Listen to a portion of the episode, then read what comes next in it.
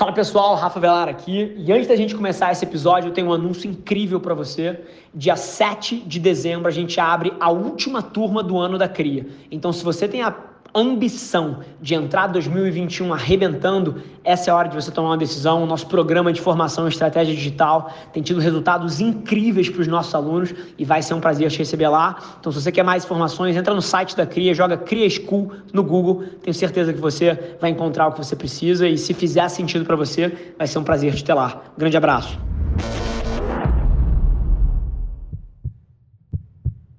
Cara, essa revolução interna por várias vezes ela começa com você desligando um pouquinho tudo que o mundo espera de você e tudo que a sociedade te vendeu que era o certo e você ouvindo um pouco mais o teu coração e a tua própria voz e cabeça. O que, que eu quero dizer? Eu literalmente acredito que 90% das pessoas aqui vai ser mais eficaz nos seus negócios se reorientasse isso para uma área que você naturalmente perde a noção do tempo fazendo. Cara, você pega a gente. Cara, eu perco a noção do tempo trabalhando. Porque eu investi tempo suficiente direcionando a minha vida para uma coisa que eu tenho tesão de fazer. O problema, cara, é que as pessoas, número um, elas compram os sonhos dos outros. Então, por exemplo, seja do teu pai, seja da tua mãe, seja do comercial bonito que você viu, mas fato é que várias das pessoas que estão ouvindo a gente atualmente têm sonhos que não são delas. E isso vai ser uma vulnerabilidade para sempre. E eu queria provocar todo mundo que está ouvindo a gente a talvez ouvir um pouco mais a tua própria voz, a tua própria cabeça, porque a gente sempre sabe se a gente gosta do que faz ou não. Não confunda gostar com ser fácil, porque nunca é fácil. Mas gostar, você sabe.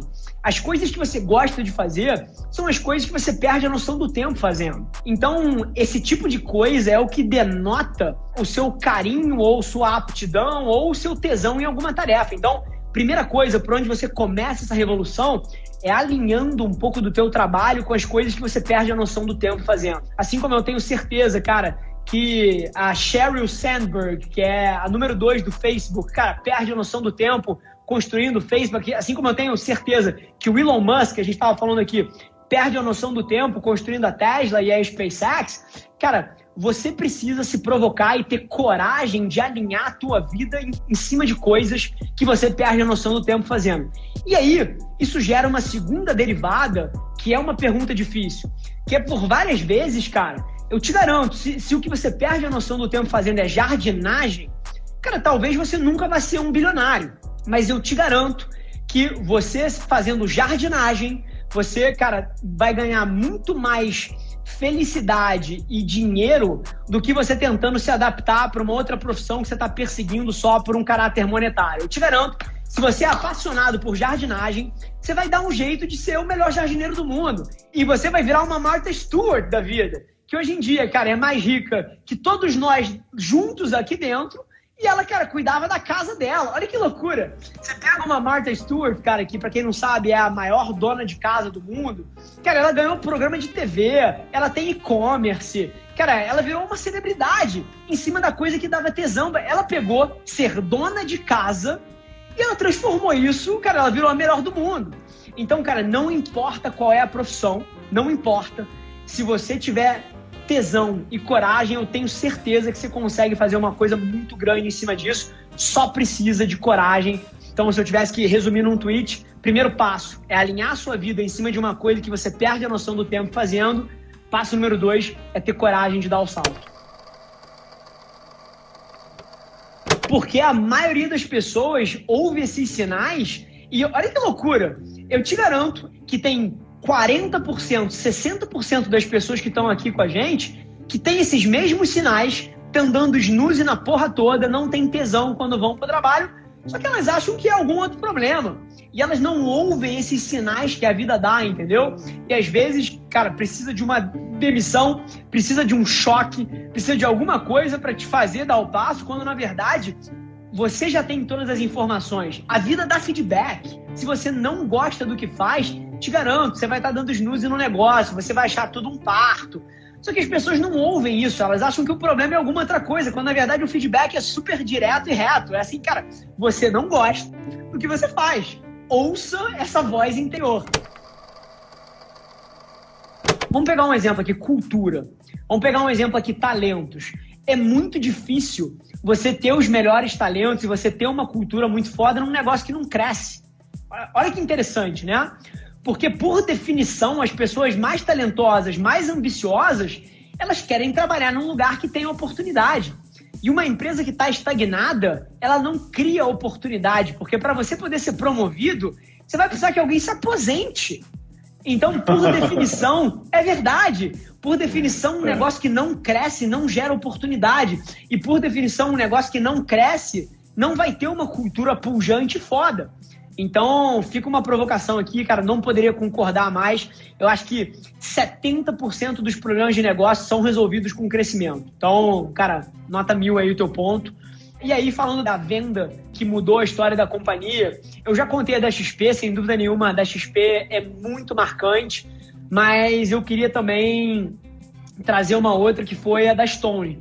É, a Stone hoje em dia é um dos nossos maiores clientes e um dos clientes que eu tenho maior carinho e foi muito interessante o porquê que a, a venda da Stone ela é tão marcante para gente. Porque a Stone ela foi um cliente que é um dos relacionamentos. Quando eu. Vou dar um exemplo aqui. Você pega um Tinder, você pega uma Domino's, você pega uma Disney, você pega uma Texaco, você pega uma Prudential. Cara, essas são empresas que não importa o que eu faça, eu nunca vou ser o cara que foi lembrado por ter construído aquela marca. Essas marcas todas já são muito fortes. A Domino's, cara, tá no mundo inteiro. O Tinder tá no mundo inteiro. A Disney tá no mundo inteiro. Então, apesar de serem é, empresas incríveis de trabalhar junto, elas já têm as suas marcas construídas e eu posso fazer muito melhor do que as agências que estavam fazendo lá, mas eu nunca vou ter um legado de ter construído essas marcas. E a Stone foi a primeira empresa, e a gente tem outras hoje em dia aqui, mas foi a primeira empresa que eu olhei e falei, cara, se eu faço um trabalho incrível nessa empresa pelos próximos 20 anos, tenho a condição de ser lembrado como o que construiu a Stone. E isso para mim é muito importante, porque eu sou uma pessoa que valoriza o legado acima do dinheiro. E a oportunidade de construir o legado, que é construir a marca da Stone, isso tem um valor tremendo para mim e foi a primeira grande conta que a gente teve essa oportunidade. E aí, contando um pouquinho da história, porque mais uma vez, todo contrato tem uma história muito, muito interessante. A conta da Stone caiu de paraquedas aqui dentro. A Stone nunca teve agência. A Stone era uma empresa que voou debaixo do radar sempre, porque ela tinha algumas preocupações regulatórias, ela não queria chamar muita atenção, então por isso ela nunca fez comunicação.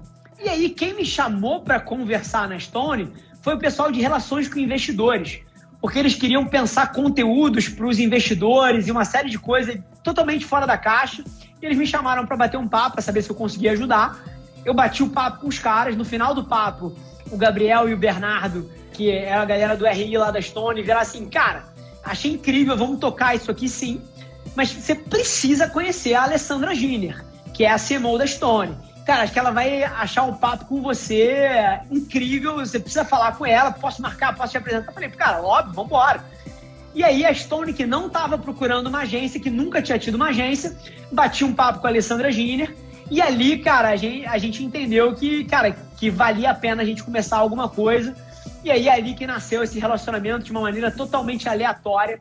E hoje em dia cresceu e a conta, cara, tá enorme hoje em dia dentro da companhia, mas começou pequenininho é uma cabeça de, mais uma vez, cara, as oportunidades elas aparecem, se você sabe aproveitar, elas se tornam coisas muito relevantes e tudo isso é pautado na excelência do trabalho que você entrega.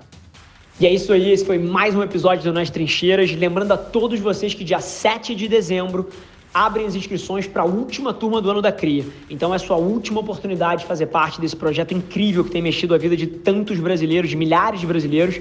E o nosso programa de estratégia digital tem ajudado diversos empreendedores e marqueteiros que estão tentando conquistar objetivos a chegar um pouquinho mais perto. Tenho certeza que pode fazer sentido para vários de vocês. E para você tirar as dúvidas que você tem, é tão simples quanto entrar no site, entra no site da CRIA, entende se é para você. Se for, vai ser um prazer te ter na última turma do ano. Um grande abraço.